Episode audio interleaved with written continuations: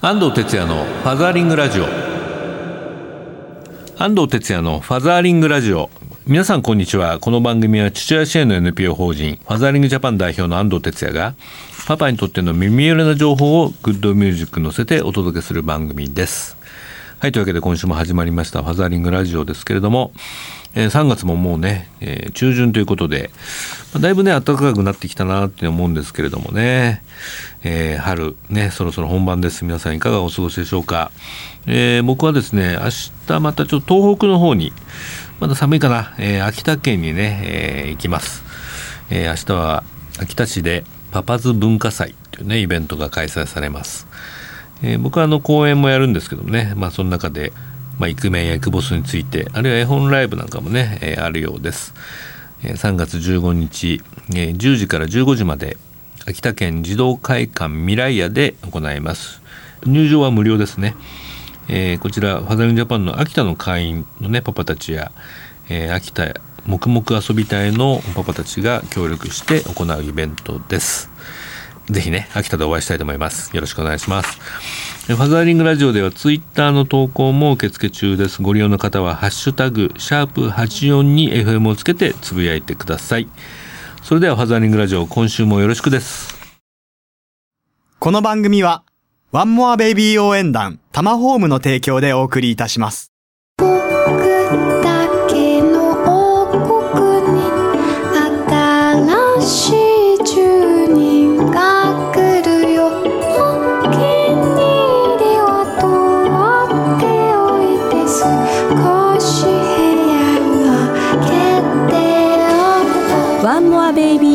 団フ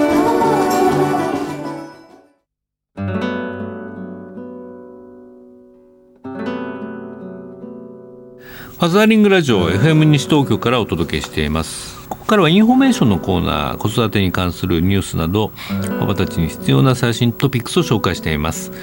今日はですねパパのお悩み相談が届いてますのでお答えしたいと思います。まず1人目は3歳男の子のパパから。えー、平日は帰りが遅く帰ってきた時には子供は寝ているので子供の相手は日曜だけという感じです。公園には行きますが連れて行くと勝手に遊んでいます。コンビニに一緒に行ったりテレビやビデオを見ると一日が終わってしまいます。どうすればいいでしょうか、えー、こういうパパねあの多いと思うんですけれどもえーまあ、子供と遊ぶっていうことがね、まあ、どういうことかっていうとですね、まあ、何かをしてあげようとかですねどこかに連れて行かなければじゃなくてですねその子供と一緒に時間を過ごすというねことが大事かなと思います。えー、何かこうそれをやると自分の時間がなくなっちゃうって思うパパもいるんですけど、まあ、子供と一緒にいるのも自分の時間なんだってことですね。えー、やればいいし、まあ、子供はあのお父さんと一緒に何か共同作業したりするのが大好きですからそうですね僕なんかも夏場なんかは割とあの車の洗車とかですねそんなことを一緒にやってましたね。うん、だからだからどこかにこうイベントでね連れて行くんじゃなくてなんかその自分たちの生活の中で一緒にできること、まあ、もちろんご飯を食べるとか、えー、お風呂に入るでもいいんですけれどもなんかそういうことがあの子供にとっても自然とね、えー、お父さんと遊んだっていう感覚になるんじゃないかなって思いますね。まあ、でもそれをやるためにはねあの、まあ、こちらに書いてある通りに平日は帰りがほぼ遅いってことなんですけどもまあ、その辺はあの働き方をねやはり見直すところから、やってほしいなというふうに思います、えー、やっぱ子育ては期間限定ですからね、まあ、この時期、えー、ぜひね子供と向き合う時間を増やしてみれば、えー、きっとね楽しい子育てになっていくんじゃないかなと思います、まあ、答えはきっとね多分子供が教えてくれると思いますね。はい、えー、2人目のご相談は、えー、今度は4歳児のパパからですね、えー、これはママの相談かな。えー、子供に怒ってばかりのまま朝の支度が遅いおもちゃを片付けてない。私がそこまで怒らなくてもと口を挟もうとしてもパパは黙っててと制止されてしまいます。もうちょっとおおらかに育てても良いと思うんですが一体どうしたらいいでしょうかと。ですね、まあ、この悩みもね結構来るんですけれども、うん。まあ、やはりあのー、まあ、ママがね主にメインにやってるとですねあの、ま、だんだんこうママのストレスも溜まってきてねついつい子供に厳しく当たってしまうというのはね、まあ仕方がないかなというふうに思います。えーまあ、パパに聞くとですね逆に、まあ、そんなに子供を叱らないでほしいっていうのはね多いんですけれどもうんまあ、叱ることも、まあ、やっぱりママだけではなくてですねパパとママで役割分担をしてみてはどうかなと。まあ、我が家もそうでしたけどねこういったことはここまではママと、ね、ここから先重要なことはパパみたいな形でねまあまあどちらが逆でもいいんですけれども、まあ、具体的に大まかなあのラインを作って確認しておくといいんじゃないかなって思いますね。うんまあ、そこまで怒らなくてもと思うんであったらね、えー、その叱られママに叱られた子供へのフォローも大事かなと思いますし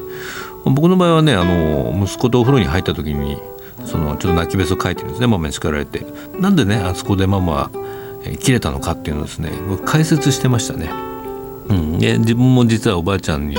同じことで叱られてたななんてね言うと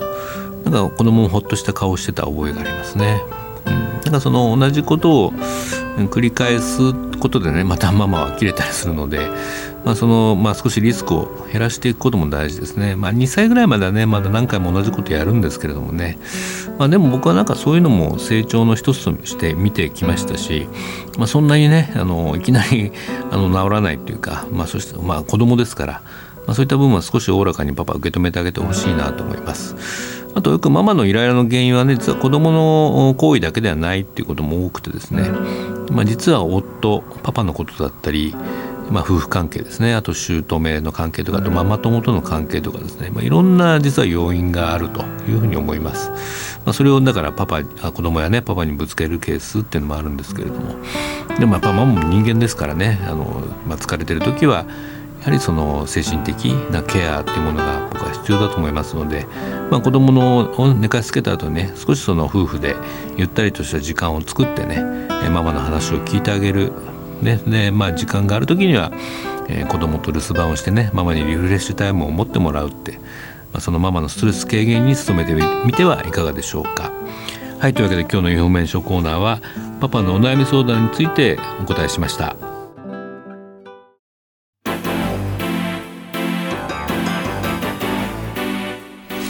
ファザリングラジオ FM 西東京からお届けしています。ここからはソーシャルカフェのコーナー。日本には社会的な課題がいろいろありますがそれを何とかしたい社会を変えたいという思いを持ってソーシャルな活動を実践する方をゲストにお呼びするコーナーです。今日のゲストは予防医療コンサルタントで社団法人ラブテリ東京ニューヨーク代表理事の細川桃さんです。細川さんこんにちは。こんにちは。よろしくお願いします、はい。細川さんとは僕まだお会いしてそんなに間もないんですけれども、ね、はい、今の文京区のね、はい。えー、少子化対策のあのチームで一緒にでやらせていただいてますけれども、はい、いやでもすごいですよね。フェイスブックのフォロワーとか何万人いましたっけ？2万人弱2万人ですよ。皆さんすごいですね。僕やっと3000人ぐらいなんだけど。なんかね細川さんの見てるといいねが500ぐらいついてたら普通にねそうなんです。ありがたいことに、やっぱり関心高いんですね皆さん、ね、そうですね。はい。活動ね、いあの細川さんね予防医療コンサルタントということですけれどももともとちょっとご家族の看護とかそうですね、はい、えっと、はい、私が18の時に、うん、高校卒業と同時に、父の方が胃がんになりまして、でその時にあの余命宣告をされたんですが、うんうん、あの父の方はなんとか サバイブしまして、うん、あの元気になったんですが、まあ、看病疲れがたたったのか、うん、1年足らずで母の方が今度悪性リンパ腫になりまして、でまあ、あの当時私は高校卒業していたんですけれども、うん、一番下の妹がまだ小学生だったので、うん。うん、まあ、母の代わりに妹の面倒と、まあ、看病もあのしてほしいということで、まあ、父も病み上がりだったので。えー、1年ほどは本当にあの家でお弁当を作ったりだとか、はいはい、家事をしたりだとか入院生活をサポートするというような10代を経験しました。そうですか、はい。まあ、そういうきっかけがあってこの予防医療の世界にそうですね。入られて、はい、でまあ実績を作る中でこのラブテリ東京のニューヨークっていうのを、はいえー、作られたんですよね。はい、これはどういう活動をされてそうですね。あの予防医療って要は病気にならずに一生元気で楽しく過ごすためにはどうするかっていう分野なんですけれども、うん、病気に人はなぜなるのかというところに関心を持った時に、うん、まあ当時アメリカではあのお母さんのお腹の中にいる時の胎児環境であの病気のリスクが決められるっていう考え方が、まあその最先端だったんですね。うん、でそこであのまあ例えば体重が小さく生まれてしまう赤ちゃんだったりだとかあの、まあ、そういった妊娠中の栄養の問題だったりっていうのが、まあ、実は一生の人の健康に影響するっていう、あの論文とかを見た時に非常に衝撃を受けて。はいでじゃあその胎児環境とか出生の環境に大きな問題を抱えている国ってどこなのかなと思って興味を見たら、うんうん、まあ、君の国だと言われて日本は非常にその低出生体重児という小さな赤ちゃんも多いですし、うんはい、まあ、不妊症も先進国の中では際立って多いので、あの大きな問題だよって言われた時に、まあ、なんでこんな豊かな国なのにそんなに赤ちゃんが小さくなってしまうんだろうというところから関心を持ちまして、はいはい、あの私一人ではそういった事態は解決できないというところで産婦人科医の先生であったりだとか、うん。はい、まあ、管理栄養士の方々であったりだとかっていう専門家の方々に、うん、チームを作って、ね、チームを作って、はい、まあ、一緒にあの出生環境を良くしようというところをやっているっていう状況ですね。なるほどね、はい、まあ、なんか痩せ痩せるのが女性美みたいのがあったじゃないですか。そうじゃないんだと。そうなんです、うん、もうかなりあのやっぱりなんで赤ちゃんが小さいのかなって思った時にそれを調べていくと、やっぱり日本だけが起こってることの中ではまあ、産む世代って言われる20代30代の女性たちが、うん、まあ、約4人に1人が、まあ、明らかに痩せ型、うん、BMI18.5 以下で、うん、まあ、栄養不良にも入ってきちゃうんですけれども、はい、非常に痩せているよというところが最新のあの厚生労働省からの発表でも過去最悪っていうになっているので。どんどん女の人が痩せ細っちゃってるんですね、それで痩せたお母さんから生まれてくる子は当然ちっちゃいので、はい、まあ、日本の赤ちゃんが痩せ細る一方っていうような見出しが新聞でも特集組まれて考えてみればまあ自然なそれってねことです、ね、そうなんです、ん。なんかそれがあの健康的な細さだったらいいと思うんですけども、はい。はい、健康を害するレベルまで今細くなってしまってっていうのそうですね、本当にあの早いと小学校34年生ぐらいになると女の子はもうダイエット意識を持ってしまうので、おしゃれとかねファッションに気を使い始めるとね。まあ、メディアのねあれもすごいですからね。そうなんです。だからまあ女の子がファッションとかに興味を持ち始めると、うん、まあ、ダイエットが始まってしまうっていう、うん。うん、状況ですね。まあ、ハザリンジャパンでもあのワークライフバランスをやってますけどね、はい、まあ、丸の内保健室という、はい、働く女性たちにとってののスポットがあるみたいですけど。そうですね、ね、やっぱりあの女性が昔は寿退社と言われて、うん、まあ、結婚妊娠したら、まあ、リタイアをするというのが、はい、まあ、通常だったんですけれども、はい、今はやっぱり働きながら育児も出産ももうするというのが、うん、まあ、前提になってきた中で、うん、やっぱりその女性の妊娠、まあ、が順調に行われる環境をどう働きながら構築するかということが日本のこれからの、まあ、明確な課題、ね、活躍って言われてた、ね、そうなんです、そうなんです。ですので、まあ、働いてる女性を健康にするためには、どういった取り組みができるのかということを考えた時に、産婦人科に行くのって結構やっぱり忙しい女性には非常にハードルが高かったり、はい、皆さんすごい痛みを抱えてからとか、明らかに症状があってから病院に行かれる方が多いので、うんうん、僕もそうだ、まあ、そう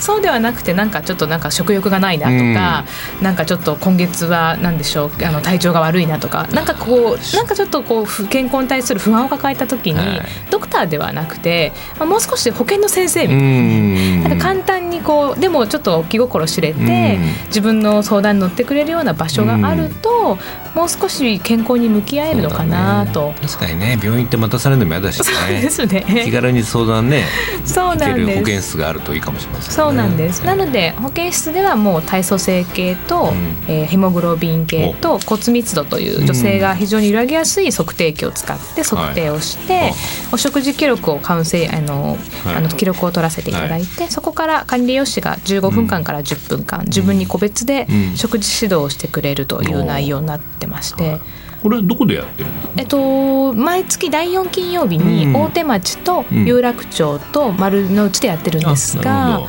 本当にあの予約を受け付けてから1000名一気に予約が埋まってしまったぐらいに非常に大反響だった。金曜日のね、このちょっと空いてる時間に行ってみようかなってことでしょうね。はい。まあ、丸の内、えー、保健室で検索するとねこの出てきますけれども、はい、はい、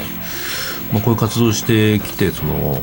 どうですか？こうこれからそれは改善されていきそうですかね日本社会そうですね。私たちもやっぱり結構頑張ってきたんですけども、まあ、痩せ女性は過去最悪になってしまったので、あのまあ、それだけなぜやっぱり女の人が細さに対して美意識を見出してるのかっていうところも追求していかなくてはいけませんし、社会的なことだよね、ね、そうですね、ね、なんかそれがやっぱりその男性が女性を見た時に、はい、まあ、本当にそこまで細い人のことを魅力的に思うわけではグラビアとか見てるとないんだろうなと思うので、やっぱりそこで日本の場合はやっぱり男性も女性ももう少し、うん、まあふくよかまでいかなくていいんですけど最近話題のぽっちゃりとかまでいかなくていいと思うんですけど、はい、ガリガリになるところまではいかない方が魅力的だよっていうような、うん。細いことを綺麗だねって褒めるのではなくて、ね。うん、健康的であることを美しいとする社会になればいいなというふうには思いますね。まあ僕もなんか17歳の娘がいるんでね、はい。なんか朝ごはんとか食べなくていいのみたいなことで 言っちゃうんですよね。しんちょっとしまあそんな別に痩せてはいないんだけども、はい。はい、うん、だから少しこう将来どうなんだろうみたいな、ね、少し考える時ありますね。うちの妻なんかもそうそういうところは心配してます、ね、あそうなんですね、うん、高校生ぐらいって本当発育の過程で、はい、あの一時ふっくらして体脂肪が増えることによって後々綺麗なお姉さんの体型になっていくので一時体重あの体脂肪とか30%ぐらいいってしまうんですけど、はい、それがなければ綺麗なお姉さんにはなれないので、そうなんだ。そうなんです。だから一時ちょっとぶ段階的には仕方がないことなんです、そうなんですそうなんです。またそれ過剰に気にしちゃうとあんまり良くないわけだ。そこでもう食べないとかゼロカロリーとかばっかりにこだわってると、うん。はいはい、発育しきれないまんま大人になってしまうので、うん、魅力的な体型になれなくなっちゃうよっていうところとかを。娘に聞かせてあげたいですね でもねももさんのあのフェイスブックに毎日美味しそうなご飯作ってるじゃないですか、ありがとうございます。あれ見てるだけでなんか幸せな気分になります、ね、あ本当ですか、うん、そうなんです。なんかやっぱりこれ今結婚していく若い女性たちに、はい、あのよく言われるのがやっぱり和食を食べてきてる経験があまりないので献、まあ、立の立て方がわからないって言われることが多いんですよね。はい、肉じゃが作った時ってあの副菜何がいいんですかとかっていうのがやっぱり洋食ほど和食は簡単ではないので、まあ、お手本じゃないですけど、あの見せてほしいという声が非常に多かったので、まあ、始めたところ非常に好評だったということですね。ですね。えっとね、タニータと組んで本も出されてるんですよね。はい、そうなんです。はい、あのミスユニバースの、はい、えー、まあサポートをですね、あの5年ほど谷田さんと一緒にやらせていただいてまして、まあ彼女たちをあの、うん、ガリガリの痩せの健、うん、美人ではなくて、本当に真に内側から健康にする人にっていうことで、はい、まあ5年間の育成メソッドを綴った本が。はい、講談社から出ています。谷田と作る美人の習慣っていう本ですね。こちらもねチェックしてみてください。はい。えー、なんかまあパザニジャパンはパパたちですけどね、はい、あのパパたちの意識、まあ、男性の意識はやっぱ変えないとっていうのはさっきお話ありましたけどね、まああのまあ、みんなしてこう子供がなんか産み育てやすいそうです、ね、健康的な社会っていうのがねすごくそう思僕もまあ持続可能性につながっていくんじゃないかなと思うし、はい、うん、あのなんか一緒にねこれからもやっていけたらなというふうには思っています。はい、よろしくお願いします、はい、はい、というわけで今日のソーシャルカフェはゲスト予防医療コンサルタントでラブテリ東京ニューヨーク代表理事の細川桃さんにお越しいただきました。細川さんありがとうございました。ありがとうございましたソーシャルカフェご出演の細川桃さんからリスナーの皆様へ素敵なプレゼントのご案内です。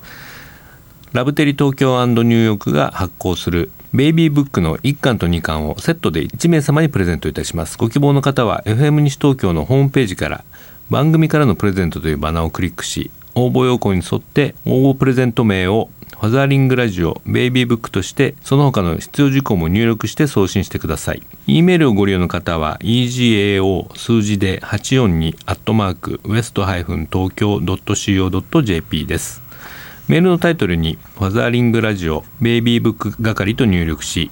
ご住所お名前年齢電話番号番組の感想を書いてご応募ください。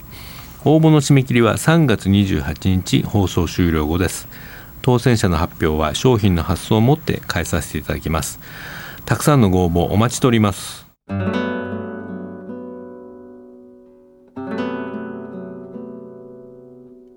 絵本コーナーパパ読んでです。このコーナーでは週末パパが子供と読みたいおすすめの絵本をご紹介します。え今週の一冊はこちらですね。以前あのクリスマスの特番でもご紹介したんですがまた改めてということでガスミーおじいさんと初めてのギターの物語です。ちょっと読んでみましょうかね。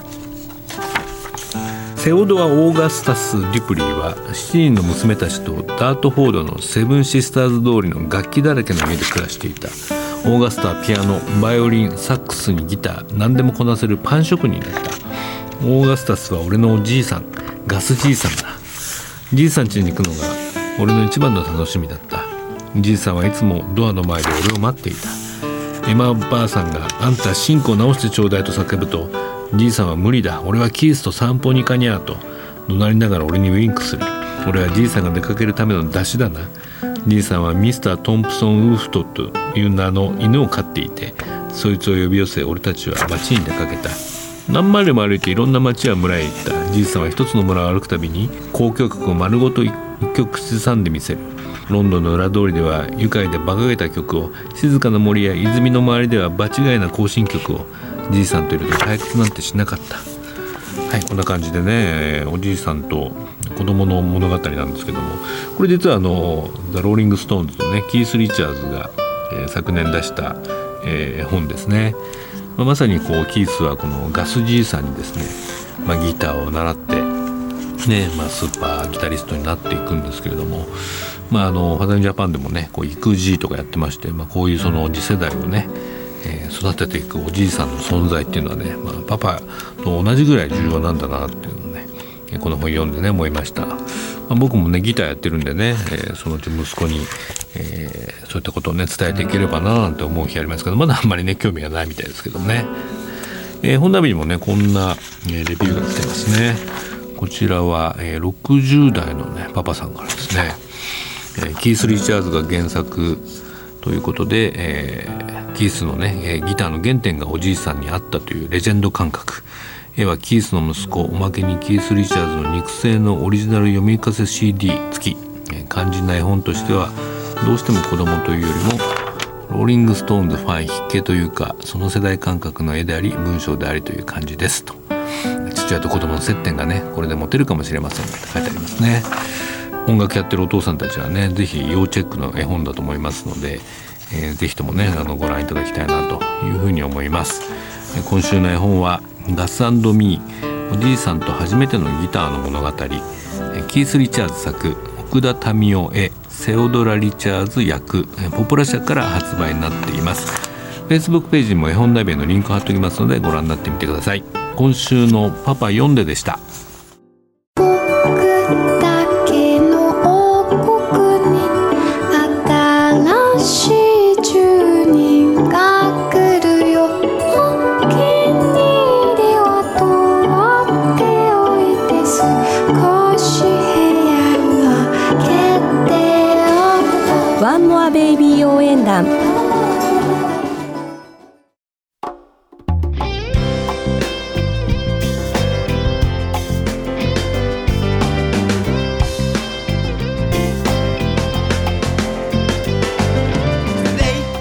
ザーリングラジオそろそろお別れの時間になりました。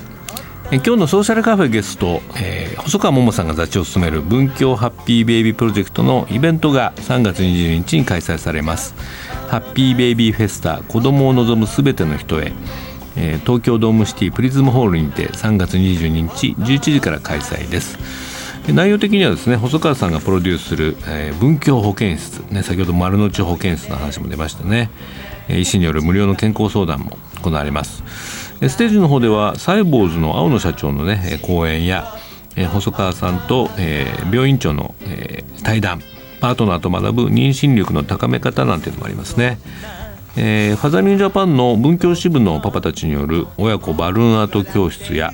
絵本の読み聞かせ、まあ、その他いろんなセミナーが、えー、入ってますのでぜひね関心ある方はお出かけください。3月22日東京ドームシティプリズムホール11時からになっています。ファザーリングラジオでは皆様からのリクエストやメッセージも、え、お待ちしております、え、パパの皆さんはねぜひお悩み子育てのね悩みなどもお寄せください、え、番組のフェイスブックページもありますので、えゲストの写真など載っています。ぜひいいねして覗いてみてください、えそれではファザーリングラジオ今週は以上です、えお相手は安藤哲也でした。えー、パパの皆さんまた来週までキーポンファザーリングバイバイ。この番組はワンモアベイビー応援団タマホームの提供でお送りいたしました。